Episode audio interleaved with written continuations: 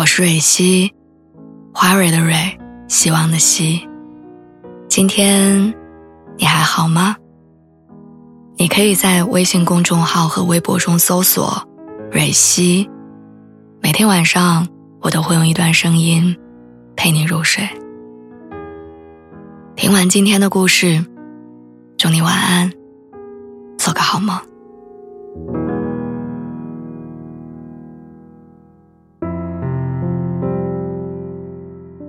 有人说，那个从小会在家长的要求下表演节目的小孩儿，会在上学的时候，因为不好意思开口，而经常帮同学打水；也会在上班之后，因为不擅长拒绝，而替别人完成工作。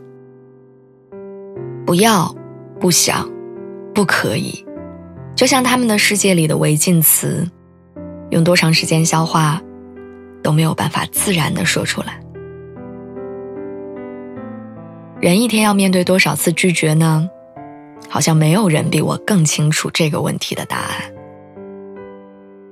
早上进办公室的时候，大家商量要一块儿订咖啡，其实我不喜欢喝，刚巧同事高兴地说：“算上你能满减呢。”最后我还是硬着头皮答应了。现在剩的那大半杯液体，还放在我的桌角。午睡的时候，男朋友发信息问我周末要不要去看新上映的电影。我回复他说这周太累了，不然改天。但他发了一个委屈的表情包，说我们很久没一起去了。于是我回他了一个满是笑脸的 OK，然后长长的叹了口气。老板带特助出差的那几天，总是习惯把一些额外的事情交给我。他说：“我弄表格细致。”我打开文档才发现，那是他女儿学校作业需要整理的资料，现在几乎已经默认都是我在做了。还有躺在微信记录里答应朋友们旅行要帮他买的免税化妆品，一些没有那么想参加但是不好拒绝的同学会，甚至是常去的理发店总劝我充值的额度卡。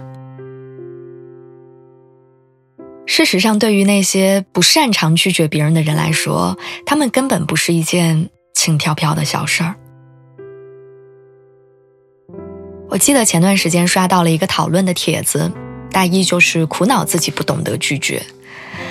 很多人在里面分享感受，密密麻麻的长文字中夹杂着不起眼的短句，写着：“我再也不想和别人一起吃不喜欢的饭菜了。”这句话几乎瞬间打到了我的心里，它像一颗不起眼的沙粒，却刚好吹进了我的眼睛，让我想起了过去一周我吃过的那些根本不喜欢的川菜，他们真的太辣了。同事的喜欢和我的不喜欢之间，隔着二十几年顺从的人生，而那一刻，我不想再这样下去了。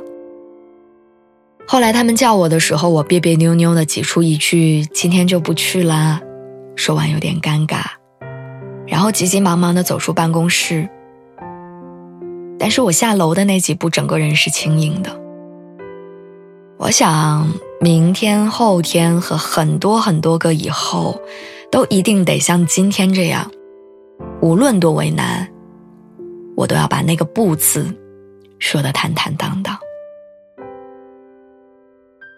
其实世界不会因为你的一次拒绝而崩塌，但你自己会在那一次次拒绝中，脚步变得轻盈起来。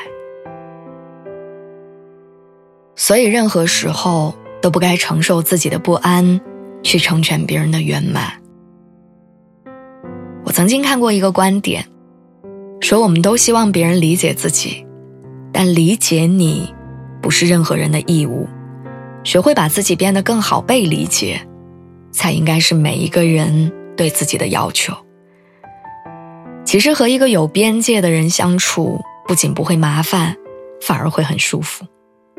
因为当你把你的边界交代清楚的时候，别人也终于才能如释重负。边界感这种东西，每个人丈量的方式是不同的。只有大方的亮出自己的底线，才能获得真正的尊重。我也曾经怯懦的借评论区的共鸣来抒发委屈，看很多关于礼貌拒绝的方法，试图理解那个害怕别人失望的自己。可是走过这条路之后，我才发现，最重要的。不是懂了多少的大道理，而是第一次拒绝脱口而出的时候，我找回来的那一点点底气。所以啊，我还是想你的善良能够带一点锋芒，而勇敢的说不，正是找回边界的开始。